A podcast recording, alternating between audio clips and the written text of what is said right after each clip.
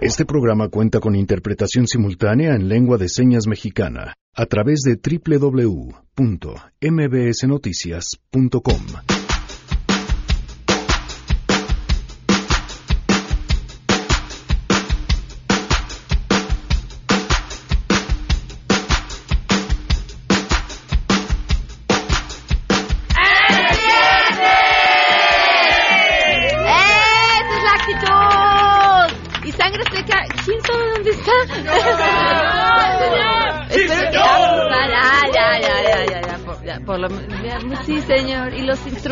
compañeros? Ahí vienen. Ah, bueno, perfecto. Esperemos sangre azteca llegue, haga sus apuestas. Además, ¿qué va a pasar con el tema de los refugios para mujeres víctimas de violencia? Vamos a platicar sobre esto más adelante. Ahorita estamos sin presupuesto, estamos operando por buena voluntad, por una cuestión de un compromiso social hacia la igualdad de género, todas las organizaciones, quienes estamos al frente y con donaciones. Tenemos buenas noticias y más. Quédense si arrancamos a todo terreno. MBS Radio presenta A Todo Terreno con Pamela Cerdeira.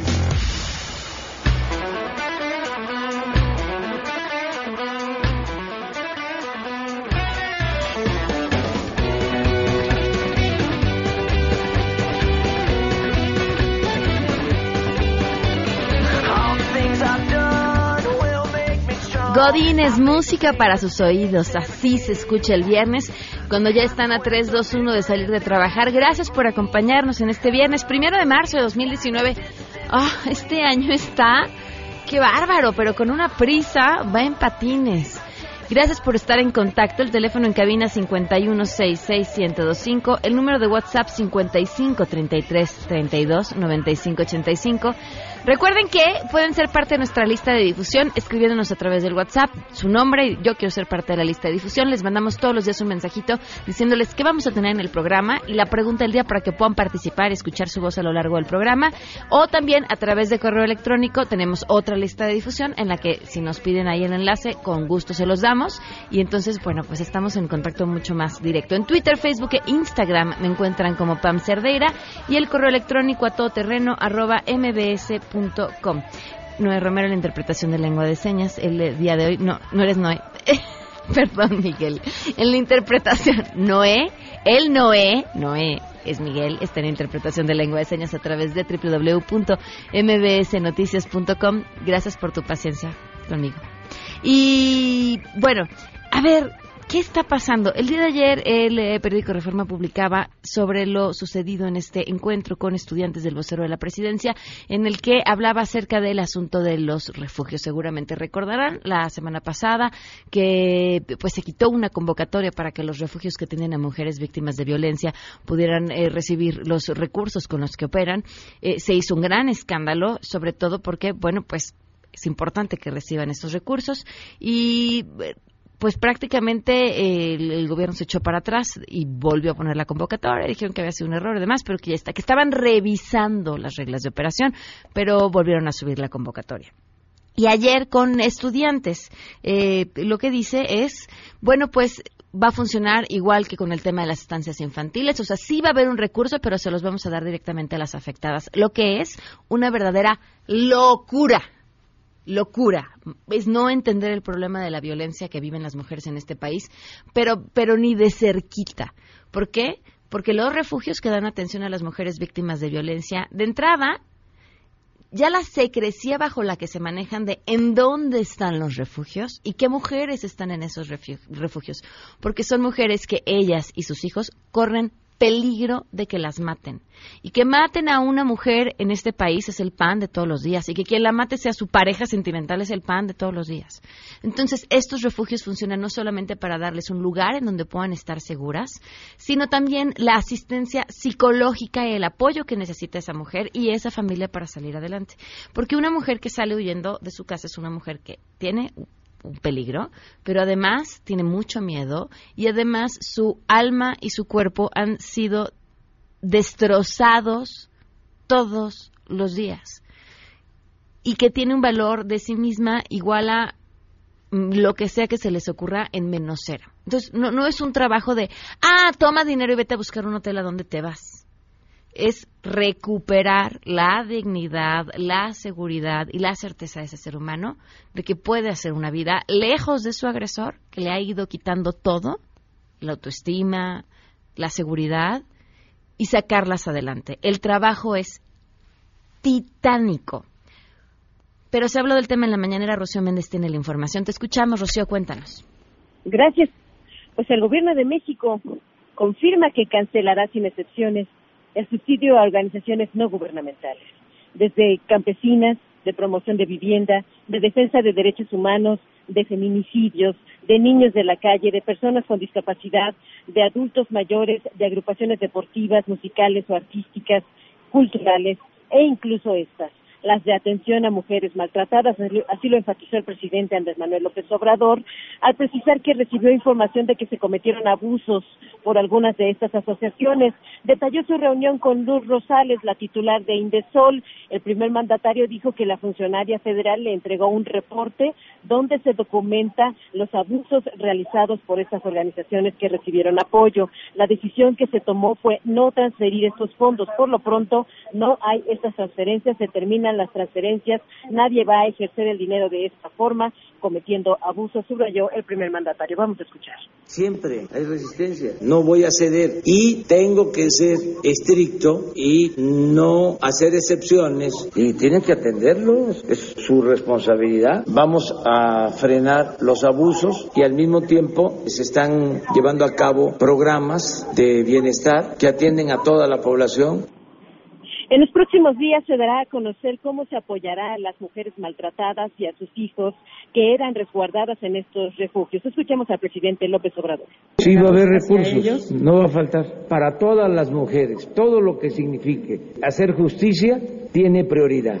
El gobierno federal va a seguir no solo apoyando a estos programas a través de la Secretaría de Gobernación, sino cada vez van a haber más recursos. Lo que está cambiando para que no haya simulación, para que no haya corrupción, para que no haya intermediación, lo que está cambiando son los procedimientos, que en vez de entregarle a una organización los recursos destinados a quien lo necesita, se entreguen de manera directa a los beneficiarios. Eso es todo. Y de hecho, en su cuenta de Twitter, el vocero de la presidencia, Jesús Ramírez Pamela, ha precisado, ha ahondado para establecer que efectivamente el gobierno de México apoyará, pero también asumirá su responsabilidad de proteger a poblaciones vulnerables como esta, como las mujeres violentadas. En este caso, la Secretaría de Gobernación será quien, quien brinde ese respaldo, Pamela. Y te ofrezco una disculpa por la gente que, que a veces no sabe respetar. No, no, no, no te preocupes. Este, oye, Rocío, ¿en dónde estás? Digo, nada más para en la calle y siempre cualquier persona se acerca con el derecho a intervenir en una comunicación como esta que estamos sosteniendo. Pamela. Bueno, ya para, para, para, darle colorido a la información, el pueblo sabio habló. No es cierto. Este, oye, Rocío, a ver, es que no, no entiendo, este, no queda claro y leí este mismo mensaje eh, del vocero de la presidencia en Twitter y es como sí, sí se los vamos a dar directo, pero pero no, o él no, es muy específico. no, ¿qué es que hubo ahí una confusión con una con, con algún medio de comunicación que que malinterpretó el, el reforma. Ajá.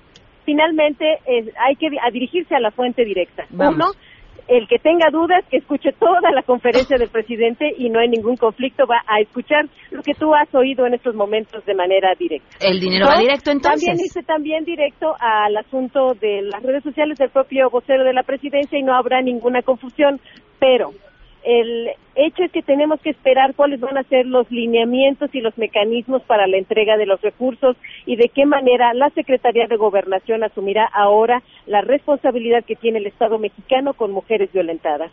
Eso es lo que necesitamos saber y se entiende será un asunto que se resolverá en los próximos días. Ok, o sea, en el fondo, entonces, todavía no lo tenemos claro. Es decir, la decisión ya se tomó, no intervendrán más los organismos no gubernamentales. Y las mujeres están siendo contempladas porque hay recursos y hay una responsabilidad, dice el Estado, gubernamental, de asumir que te necesitan eh, protección. Que podría ser dando dinero directo, ¿o no? La primera referencia que se hizo es la ayuda se entregará de manera directa a las señoras, pero comprenden que es compleja su situación y por lo mismo no han ahondado mientras no analicen a fondo cuál va a ser el mecanismo y el lineamiento específico para apoyar a estas mujeres mexicanas que lamentablemente padecen la violencia. Muchísimas gracias, Rocío, por, por explicarnos con, con mayor detalle todo esto. Tú que sí estás en la mañanera completita.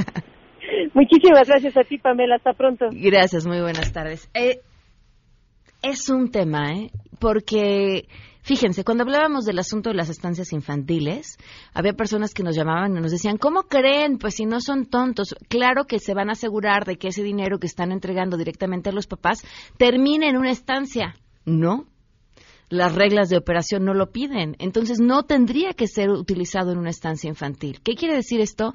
Que quien estás dejando desprotegido es al niño. Asumes que los papás tomarán la mejor decisión. Pero si el programa está pensado para que los hijos de madres trabajadoras tengan un lugar en donde estar y todo lo que implica que un niño tenga un lugar donde desarrollarse, donde comer, donde eh, recibir los cuidados adecuados, todo eso no lo vas a garantizar, no como el Estado, porque tú estás dando el dinero y asumes de buena fe que será utilizado para eso. No hay control. Entonces tampoco hay formas de medir si tu programa realmente está funcionando. Hay un peligrosísimo desdén por las mediciones. ¿Cómo vamos a saber que el dinero está funcionando? ¿Quién sabe? ¿Y saben cuál es el tema?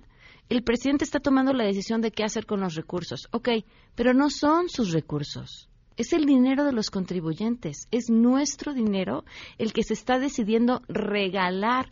Y, y el presidente tiene razón cuando dice, a ver, hay corruptelas, hay... Sí, claro, claro, ah, pues por, por, por eso él ganó, porque venimos de un historial de lo que han hecho gobiernos anteriores que es verdaderamente de terror. Pero eso tampoco quiere decir que esta sea la forma adecuada, porque no tenemos o nos quedaremos sin manera y sin forma de medir que esos recursos realmente terminen siendo para lo que deberían de ser. Es dar dinero y ya. Entonces yo ya te di el dinero y ya arreglaste el problema. No, es probable que el problema siga ahí, pero no vas a tener manera de medirlo. Ese es el asunto. ¿Cómo vamos a medirlo? Vamos a hablar acerca del tema de los refugios más adelante. Hoy se cumplen un año, cinco meses, 27 días del feminicidio de Victoria Pamela Salas Martínez.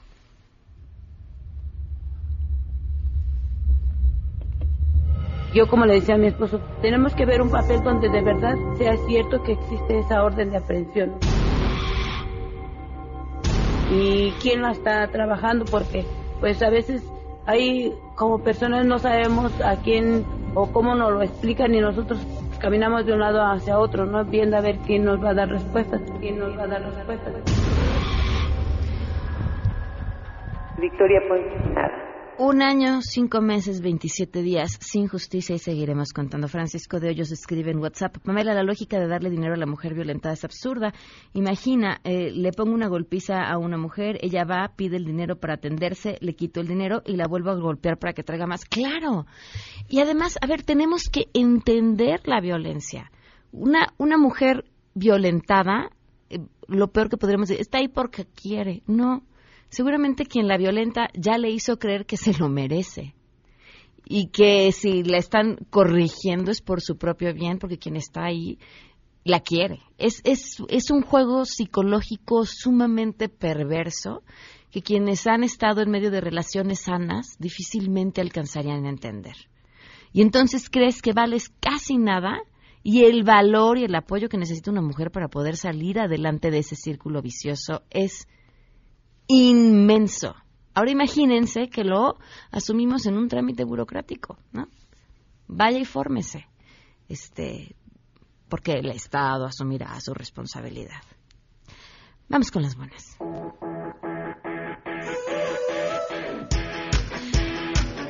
Hatsiri Magallanes, refrescanos este viernes con buenas noticias. Te escuchamos.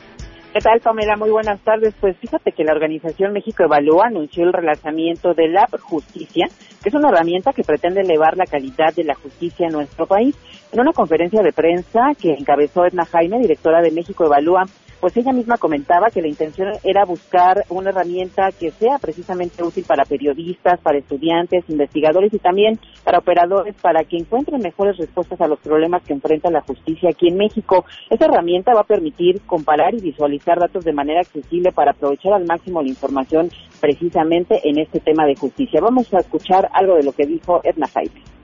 Lo que México Evalúa busca con este nuevo formato de investigación es arrojar luz sobre cómo deben trabajar, cómo deben trabajar las autoridades para que la justicia sea la regla y no la excepción. Confiamos en que estas nuevas formas de analizar y comunicar nuestros estudios lleguen a nuevas y más diversas audiencias y despierten en los ciudadanos el interés por lo que está pasando en las instituciones de justicia en el país. Entre las ventajas de esta plataforma es que va a permitir que en las siguientes semanas se puedan cruzar bases de datos desarrolladas por otras organizaciones que están dedicadas al estudio de la justicia y que conforman un consorcio de investigación cuyo principal objetivo es generar información y también conocimiento que sea útil, que fortalezca también el Estado de Derecho y también el acceso a la justicia. Vamos a escuchar nuevamente. México enfrenta pues, la difícil pero ineludible tarea de crear un Estado de Derecho eficaz. Y para lograrlo es indispensable pues, la suma de esfuerzos entre gobierno, academia, centros de investigación, organizaciones de sociedad civil. Hoy con el consorcio de investigación, la plataforma La Justicia y los nuevos reportajes sobre casos emblemáticos que, esta, que este consorcio, esta plataforma inspire, creo que damos un paso en la ruta correcta para crear un país con instituciones fuertes.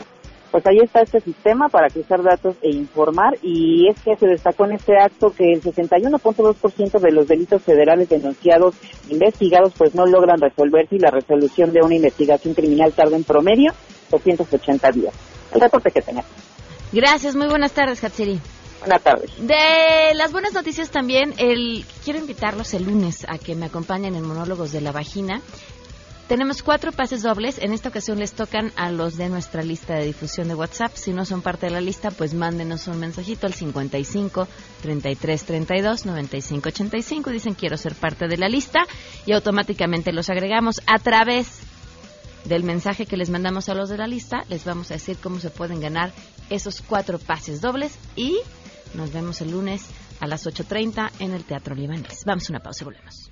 En unos momentos, en A Todo Terreno. Vamos a seguir platicando sobre el asunto de los refugios que dan atención a las mujeres víctimas de violencia. ¿Qué opinas? ¿Que el dinero de refugio se entregue directamente a las mujeres agredidas? Pues ya mejor que el gobierno nos dé una pensión mensual y ya lo usaremos donde nos parezca mejor, educación, salud, seguridad, y así ya se puede deslindar de toda su responsabilidad.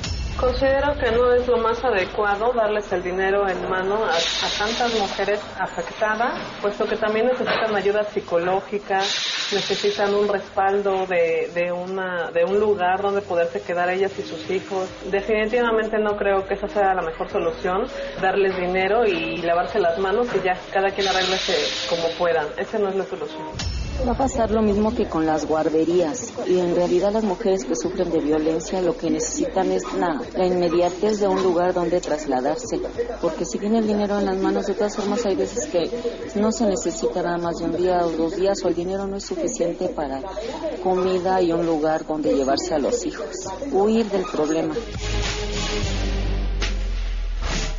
Regresamos a todo terreno. A todo terreno con Pamela Cerdeira. Continuamos.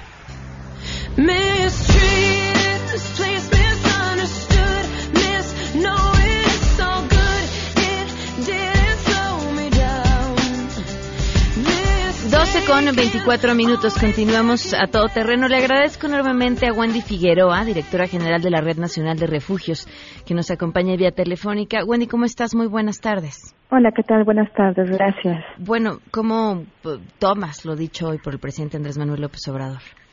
Pues bueno, como lo hemos venido diciendo desde el 22 de febrero, me parece que se tiene que reconocer el trabajo que las organizaciones de la sociedad civil hemos venido realizando en este tema, no solamente por eh, dar respuestas efectivas, sino que los refugios de las organizaciones de la sociedad civil pues constituimos una respuesta afirmativa de política pública integral con un modelo aprobado que hemos compartido con gobierno, por supuesto, que hemos implementado y que ha dado pues resultados efectivos no solamente en una prevención, que no es mínimo, por supuesto, una prevención de delitos mayores como es el feminicidio, sino en toda la restitución de derechos de las mujeres a recibir atención integral eh, multidisciplinaria dentro de estos espacios donde hay atención médica, psicológica, social, bueno, una infinidad de acciones que llevan precisamente como principal principio la no revictimización, el enfoque de derechos humanos, interculturalidad, interculturalidad y perspectiva de género.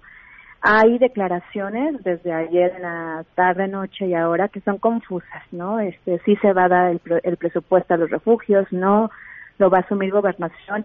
Nosotras instamos a que realmente haya claridad en esto por varias cuestiones. El Estado mexicano, las instituciones de gobierno han demostrado que no tienen infraestructura para atender estas problemáticas, que no se trata solamente de recursos, se trata de acceso a la justicia, de obviamente restitución de derechos de un acompañamiento, que es lo que hacemos en los refugios y en los centros de atención externa. La verdad es que el mecanismo mejor articulado que hay en nuestro país somos los centros externos y refugios que estamos acompañando a las mujeres de forma efectiva, eficiente, independientemente de todos los procesos burocráticos. No estamos negadas a que el gobierno se sume, por supuesto, me parece que es un compromiso, un mandato de instrumentos nacionales e internacionales, pero tiene que identificar la trascendencia que hay en las organizaciones de la sociedad civil y más bien buscar este intercambio y este diálogo de ver cómo las ONG seguimos al frente operando estos espacios de protección y si, bueno, el gobierno decide no destinar ningún recurso a las ONGs, no tenemos ningún inconveniente, lo puede hacer destinando los mecanismos para que estos operen, pero sí que se han operado si estemos al frente de las ONGs porque hemos demostrado capacidad de gestión, hemos instado eh, obviamente diferentes medidas, se ha actuado de forma inmediata previniendo cientos de feminicidios. Esa sería nuestra eh, convocatoria y nuestra propuesta definitivamente. ¿Cómo funcionan hoy los refugios? Económicamente, de enero a, prácticamente lo que es el mes de mayo, no hay recurso. Esto es algo que se viene dando, que es un compromiso de las organizaciones de la sociedad civil que están al frente de estos espacios, en su mayoría operados por organizaciones y que, bueno, hacen diferentes estrategias para poder eh, mantener esta acción y esta intervención, lo cual, pues bueno, no creemos en la coinversión porque no estamos reparando un pavimento, estamos obviamente promoviendo una política pública de acceso a la justicia y sobre todo del derecho a las mujeres a una vida libre de violencias. Aquí el punto es como toda esta incertidumbre y desde mi punto de vista el desconocimiento de lo que implican las declaraciones y las propuestas, como el pensar en que se van a cambiar las reglas de operación y ya no se va a entregar el dinero directamente a las organizaciones, bueno, esto está incumpliendo totalmente y contraviene a la convocatoria pública, que como sabemos se suspendió el jueves pasado, se reactiva y toda la historia que hemos venido teniendo, bueno, esto está incumpliendo la convocatoria que habla específicamente de refugios de organizaciones de la sociedad civil y de gobierno y que además hay varias organizaciones que ya presentaron sus proyectos. Entonces me parece que pues en ese sentido se tendría que seguir cumpliendo con lo establecido y más bien ver otros mecanismos que sí existen para que llegue el recurso directamente a las mujeres y pues bueno, analizar justo la capacidad de incidencia, de gestión, de actuación y de infraestructura que cuenta el gobierno para dar este tipo de atención, que además no nada más es crearlos por crearlos, sino que tengan personal capacitado, calificado, con modelos probados y protocolos de intervención efectivos. Wendy, ¿cómo es el proceso de una mujer que llega a un refugio? El proceso inicia en el centro de atención externa, que es parte fundamental del modelo, es la cara pública donde ellas llegan. El primer eh, es como el CABI. Exacto, acabas de decir, el CABI tiene años que se instaló, que se promovieron, obviamente, y que lamentablemente, bueno, sabemos que una de las grandes impulsoras del CADI fue la doctora Patricia Lamendi y que pues de la fecha para acá no ha habido ninguna modificación. Estamos hablando de que han pasado años donde pues hasta ahorita es lo que medianamente funciona, pero es importantísimo mencionar que en estos centros de atención externa, que son parecidos al CADI, con la gran diferencia que pues no hay procesos burocráticos, que la atención es inmediata, que es el primer filtro para el refugio y que es un centro que está actualizado, que está con mecanismos de intervención y modelos de actuación, donde las mujeres llegan por primera vez y se hace una identificación del nivel de riesgo en el que están y se refiere a los espacios de refugio. ¿Cómo llegan estas mujeres? Perdón que, eh, no, está que te vaya interrumpiendo, pero quisiera ser eh, muy clara para entender el proceso. ¿Cómo llegan las mujeres a estos centros de atención externa? Y supongo ya son centros que dependen directamente del presupuesto y funcionamiento de los refugios. O sea, todo dentro de lo mismo. Okay. Dentro de la convocatoria hay refugios y centros de atención externa. Cabe mencionar que todos los refugios de sociedad civil tenemos por compromiso centros de atención externa, que es la cara pública, que es lo que nos mandata la Ley General de Acceso, de tener un espacio público, mientras que los refugios son confidenciales. Cuestión que no sucede con los refugios de gobierno, dado que otras instituciones son las que funcionan como centros externos. Las mujeres llegan referidas al centro externo generalmente en un porcentaje muy alto por organizaciones de gobierno, ¿no? Esto también te da un indicio y un indicador de que pues el Estado, el gobierno no puede subsanar esta gran demanda que existe, enfatizando que somos insuficientes, es decir, los refugios y centros externos que estamos en el país no son suficientes para las grandes dolencias que existen en México llegan referidas por CABI, por Procuraduría, por alguna otra institución de gobierno, incluso por embajadas, eh, por el DIF y también por organizaciones de la sociedad civil, pero también por mujeres que son exusuarias de nuestros servicios y que comparten que hay espacios seguros y además confiables.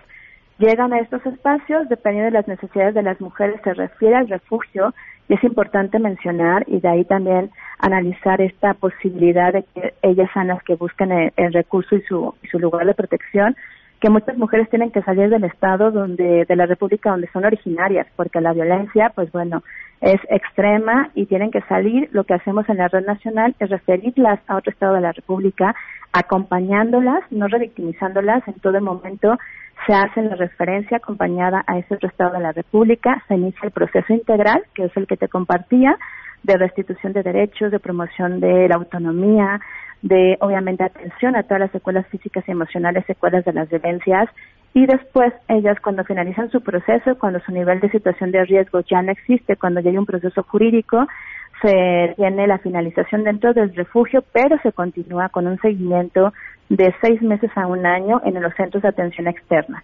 Un seguimiento puntual donde se fortalece todo lo que se trabajó en el refugio y se, se le sigue acompañando a las mujeres.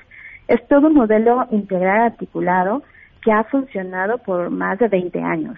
Ahora, como reciben recursos públicos y funcionan con recursos públicos, supongo tienen supervisión por parte del gobierno en que sean ejecutados de forma correcta o no.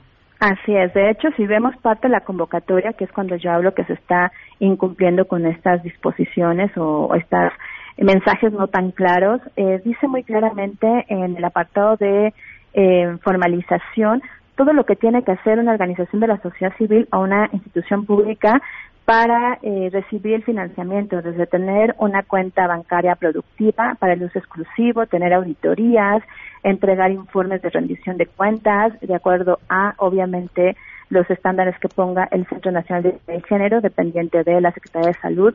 Es decir, si nosotros hacemos un histórico, que eso es muy importante, cada año está el condicionamiento de la convocatoria que no se va a aprobar, ningún recurso y ningún refugio si hay pendientes de administraciones pasadas. La mayoría de los refugios llevan 10 años consecutivos recibiendo este presupuesto, los que son de reciente creación, que están hablando de 5 o 6 años, ¿no? que son los más recientes. Esto demuestra que hay una capacidad de transparencia, rendición de cuentas y que, bueno, la misma convocatoria te lo marca. Por eso es que es importantísimo que no olvidemos que haya un instrumento, como bien el Centro Nacional de la Secretaría de Salud siempre nos dice, el instrumento jurídico al cual nos tenemos que apegar es a la convocatoria y al convenio que se firma. Ahorita no tenemos convenio porque no se ha finalizado la convocatoria, pero el instrumento jurídico que nos tendría que estar marcando las pautas, pues es la convocatoria que está publicada. ¿Cuáles son los riesgos? Eh, digo, estamos especulando, pero en caso de que funcionara como se ha llegado a decir, de, ah, bueno, vamos a darle el recurso directamente a la mujer. Y para entender y, que el público pueda eh, imaginar la situación, cómo es que estas mujeres deciden o definen eh, dejar su hogar para ir a buscar refugio, cuántas de ellas vienen con hijos y demás.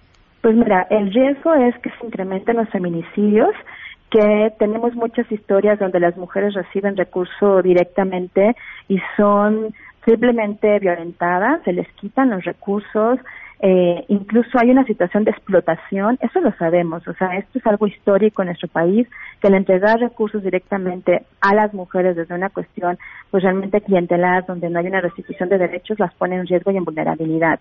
Ese es el principal riesgo y el otro es pues la falta de confianza y de credibilidad que tienen las mujeres ante las instancias de gobierno. Sabemos que eh, hay procesos de revictimización, que no se les crea a las mujeres, que falta todo un proceso de capacitación y formación y que esto no se hace de la noche a la mañana. El presidente dijo, lo vamos a hacer ya de forma inmediata. Me parece que es algo que se tiene que cuidar porque estamos hablando de vidas, de cientos de mujeres que se encuentran en estos centros de atención externa y de refugios, que no podemos estar pensando en, le doy este recurso y a ver a dónde vas, porque el, el dinero no lo es todo, vaya, es todo un mecanismo que eso creo que no se está entendiendo, no es la parte del recurso, es todo este mecanismo estructural, institucional, profesional que previene feminicidios, pero también restituye derechos con acciones efectivas y puntuales para sus hijos e hijas.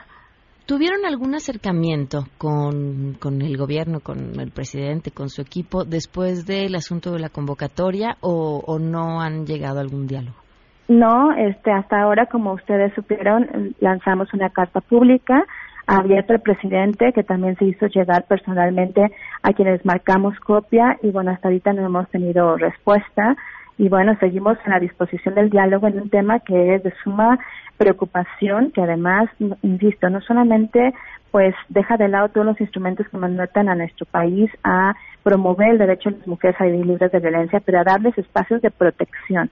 No estamos hablando de recursos. Tenemos propuestas también, por supuesto, para que se pueda aplicar esta filosofía de entregar recursos directamente a las mujeres, como son seguros contra las violencias, como eh, accesos a espacios laborales que pueda destinar el gobierno, como guarderías, vivienda, Claro que hay propuestas, pero estos son eh, alternativas y acciones directas para la mujer donde ya no está su vida en riesgo y donde ya tuvo un acompañamiento para reparar todas estas violaciones físicas y emocionales que ya tiene, no antes. ¿Cuántas mujeres hay hoy eh, en los refugios en el país y cuánto tiempo van a poder seguir operando sin recursos? Pues mira, actualmente estamos hablando de promedio de 20.000 mujeres, niñas y niñas víctimas de violencia que están tanto en los centros de atención externa como en refugios recibiendo atención. Y pues bueno, yo quisiera obviamente no pensar en ese panorama de que no vamos a recibir el presupuesto. Hay una convocatoria, están las reglas muy claras. Yo creo que tiene que haber una claridad de parte de quien da estas declaraciones y más bien buscar los mecanismos para que esto, insisto, sea una política pública de Estado, no de convocatoria que ponga en riesgo, por supuesto, toda esta situación. Las mujeres víctimas de violencia extrema deben acceder a la atención en los refugios, que son hasta hoy día los que han mostrado realmente una acción afirmativa. Y pues bueno, por supuesto que la política hacia las mujeres víctimas de violencia no tendría que ser clientelar, ni mucho menos pensando en que de un momento a otro se va a desarticular toda una política que se había construido. Wendy, te agradezco enormemente que nos hayas tomado la llamada, eh, tu paciencia para explicarnos este tema con claridad y estaremos al tanto. Muchas gracias, te lo agradezco a ti. Gracias, muy buenas tardes.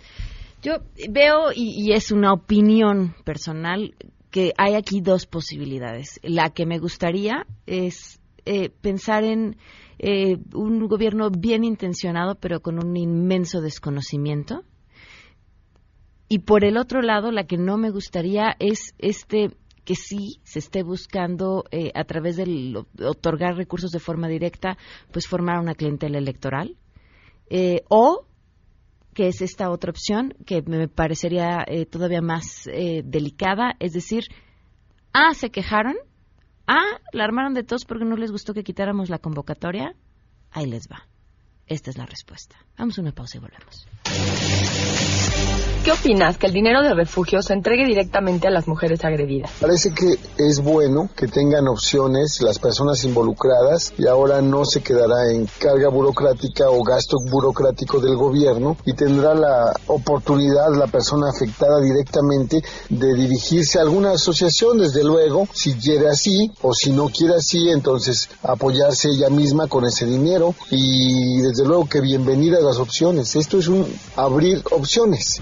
En general el problema es que están haciendo así con absolutamente todos los apoyos que están dando. Y entonces están haciendo un gobierno paternalista que no confía ni siquiera en sus propias instituciones, ni siquiera tampoco en los propios organismos que ellos establecieron. Y están derribando muchos programas que en realidad sí estaban funcionando. En el caso específico de las mujeres, a mí me parece que está totalmente mal porque los que trabajaban ahí eran asociaciones de la sociedad civil. Regresamos a todo terreno. A todo terreno con Pamela Cerdeira. Continuamos. Ladies and gentlemen, señoras y señores, ha llegado el momento de presentar con orgullo el galardón a lo más selecto de la semana. Los premios de la semana en A Todo Terreno.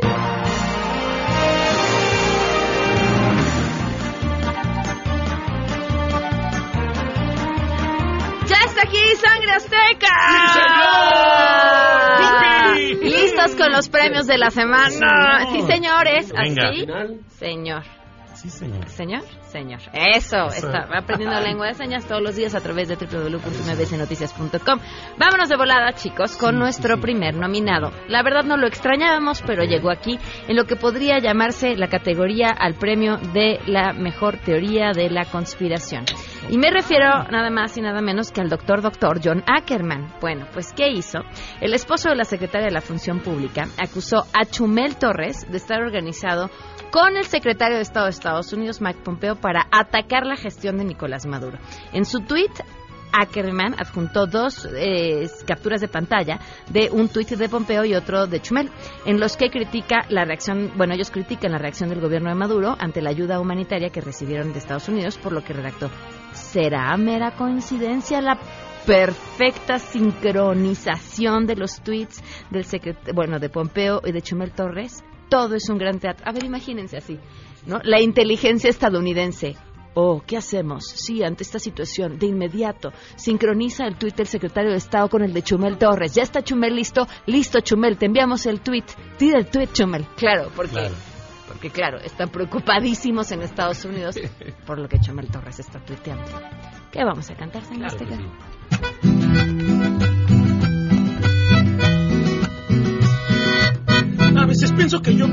Enloquecerme, tuiteando y viendo muchos moros con tranchetes, haciendo mis conspiraciones, Dios los libre, que me aguante, que me aguanta, que me salva, que... Quítenle los datos, por favor. Yo no sé qué es lo que tengo que hacer, shh, porque tú entiendes todo al revés. Yo no sé qué es lo que tengo que hacer, porque yo no me entiendo ni yo solito. ¡Bravo, Sangre! Sí, señor. Vámonos con nuestros siguientes nominados. A ver, no podríamos decir que la cadena de cine se burló, pero seguramente el community manager se quedó sin chamba, porque esta cadena de cine se unió a las burlas que otros usuarios hicieron al hijo de Alfonso Cuarón. Mal la cadena, mal las personas que se burlaron. El hijo de Alfonso Cuarón es un niño con autismo y por lo tanto hacía ciertas caras mientras su papá estaba siendo entrevistado y esto pues personas ignorantes como el community manager de esta cadena de cines eh, aprovecharon para hacer burlas acerca de los gestos que hacía sin saber que es un niño que tiene autismo y que, y que por lo tanto este, estos gestos bueno pues corresponden toda una serie de eh, situaciones con las que él vive que no son bajo ninguna circunstancia para burlarse. Exacto. Porque lo único que demuestran es su tremenda ignorancia. ¿qué vamos a cantar sangre azteca? Ti que me viste insensible en el ciberespacio. Tú que me diste un dos por uno sin ver un descanso. A ti palomero invencible, a ti el de las alas más grandes, a ti se te fue ese detalle en muy mala hora. Meme no es meme común, fue una grosería. Y hoy en tu poca presencia se te barrió de repente. Y para no hacer tanto alarde de ese cine que yo hablo, es bueno, es limpio y seguro, pero no tuvo ¿Qué, qué? la película que quería. Ay, qué bonito, sangre azteca. ¿Se acuerdan en las campañas de el peor, el peor, el, de que no me acuerdo por qué partido era, el peor de los spots que es una mujer que está a punto que la atropellen? No sé, unas vías del tren o una, una planadora o algo va a pasar encima de ella y está tirada en el piso así de, ¡ay, no, me van a atropellar! Y entonces dice, sí, entonces este, lo que la va a atropellar simula al, PRI seguramente y así. estos. Bueno, ¿ya se acordaron? Sí, ya, ya. ya. Malo, así chafa, chafa, chafa. O sea, no grabado ni siquiera, no con un celular, no, porque con un celular seguramente se habría visto bien, no. Grabadas con un celular, no. Bueno, o sea, pero con un celular como del 95 Ah, quizá, sí, ¿no? claro. Este, mal iluminado, el audio terrible, el mensaje, el malo, de verdad feo, feo, feo, feo, feo, feo. Bueno, pues es que hay uno peor. Sí, porque, porque, porque podemos superarnos en todo. Y quien estuvo a cargo de superar un spot tan feo fueron la Secretaría de Turismo. Se dio a conocer un video que, ¿para qué les digo? Vamos a escuchar este fragmento. El primero de diciembre se inició una nueva etapa en la historia de nuestro país, que conlleva una transformación de la vida pública nacional.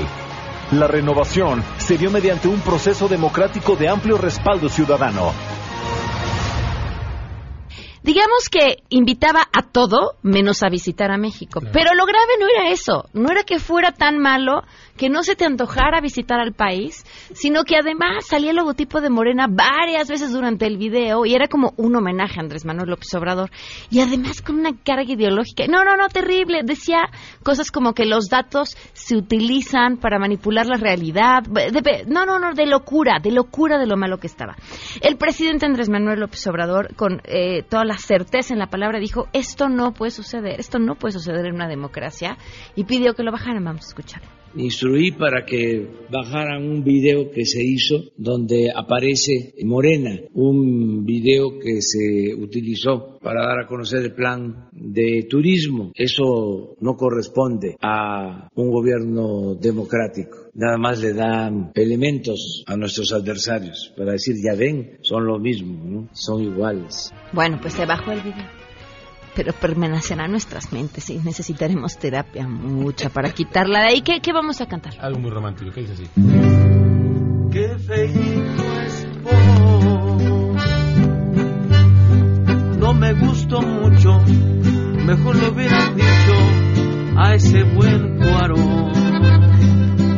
Faltó dirección al hacer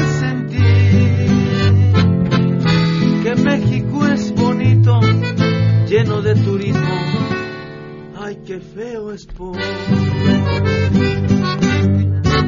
bonito sangre azteca. ¿En dónde quedaron las vajillas? ¿En dónde quedaron los muebles? ¿Quién se robó todo lo que había en los pinos? ¿Dónde está?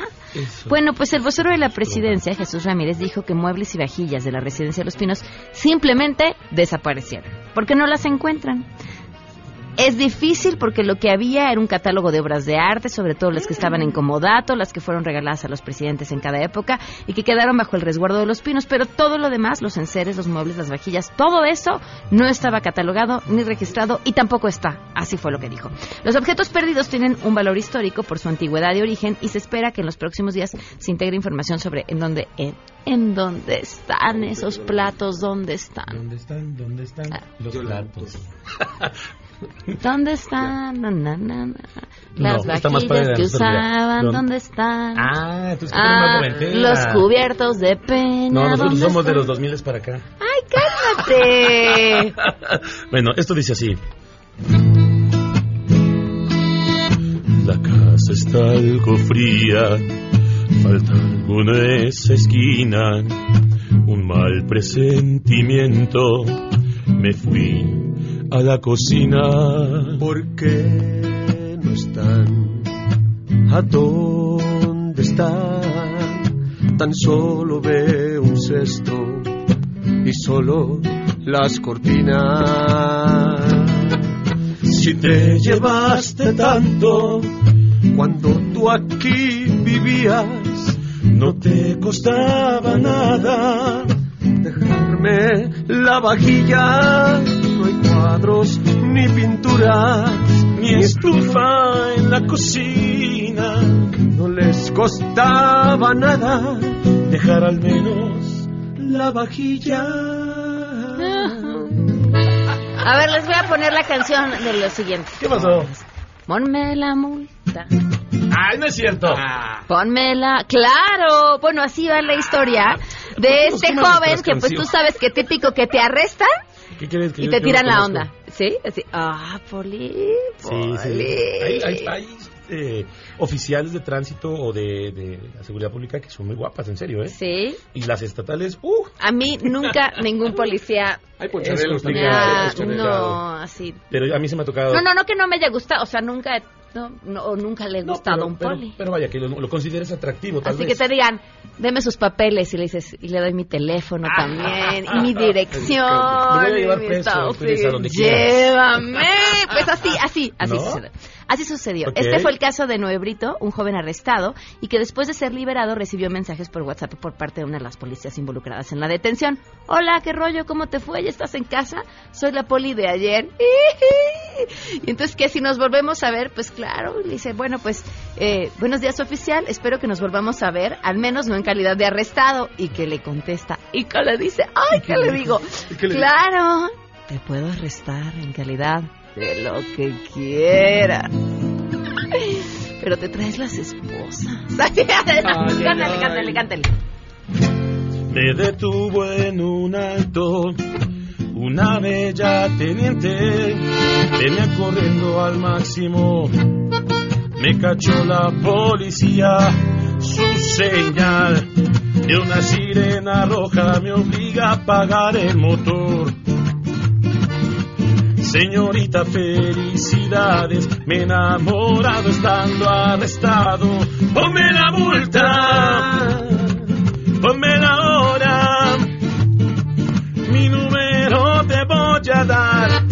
para podernos whatsappear. Ponme la multa. Eso, vámonos derechito con. Javi ¿les parece? Para que nos dé tiempo de terminar como Ah, se debe cámara. con este programa. Bueno, ¿qué pasó? Pues en las declaraciones más recientes de nuestro villano favorito, Javier Duarte, confesó que su familia vive austeramente, austeramente con 180 mil pesos mensuales en Londres. Uno entiende que, pues sí, las cosas en Londres deben ser más caras, así que seguramente 180 mil pesos, a cómo anda el tipo de cambio, eso es sinónimo de austeridad. ¿Qué le vamos a cantar? Claro que sí. En Londres se vive well, ya está el gasto, te alcanza bien. Vámonos, pa' Londres hoy, para el gasto, hacer rendir. Dice, voy pa' Londres, pa' el gasto hacer rendir, pa' el gasto hacer rendir, pa' el gasto hacer rendir. Voy pa' Londres, pa' el gasto hacer rendir, quiero vivir ahí, quiero vivir ahí. Con ese presupuesto. Si quieren que Sangre Azteca les cante al oído, de volada Sangre Azteca. Solamente tienen que buscarnos en Twitter, Facebook, Instagram como Grupo Sangre Azteca. Grupo Sangre Azteca en Facebook, arroba Sangre Azteca guion bajo en Instagram y en Twitter. Búsquenos, síganos. Gracias, Sangre Azteca. Y de esto se hablará en las próximas horas. Sheila, ¿qué se está cocinando? Hola Pam, buenas tardes a ti y al auditorio. Pues fíjate que el próximo domingo 3 de marzo se conmemora el Día Internacional de la Audición. Muy importante conmemorar esta fecha y justamente hoy la Fundación MBS Radio y el Instituto Nacional de Enfermedades Respiratorias conmemoran este día con un ciclo de conferencias, sobre todo para sensibilizar a la población y la- de la importancia del cuidado de nuestra salud auditiva y por supuesto a todo terreno. Es el primer programa de radio en México que eh, realiza una eh, traducción simultánea en lenguaje de señas. Ay, qué bonito. Gracias, Sheila. Eh, nos vamos. Gracias por habernos acompañado. Se queda en mesa para todos.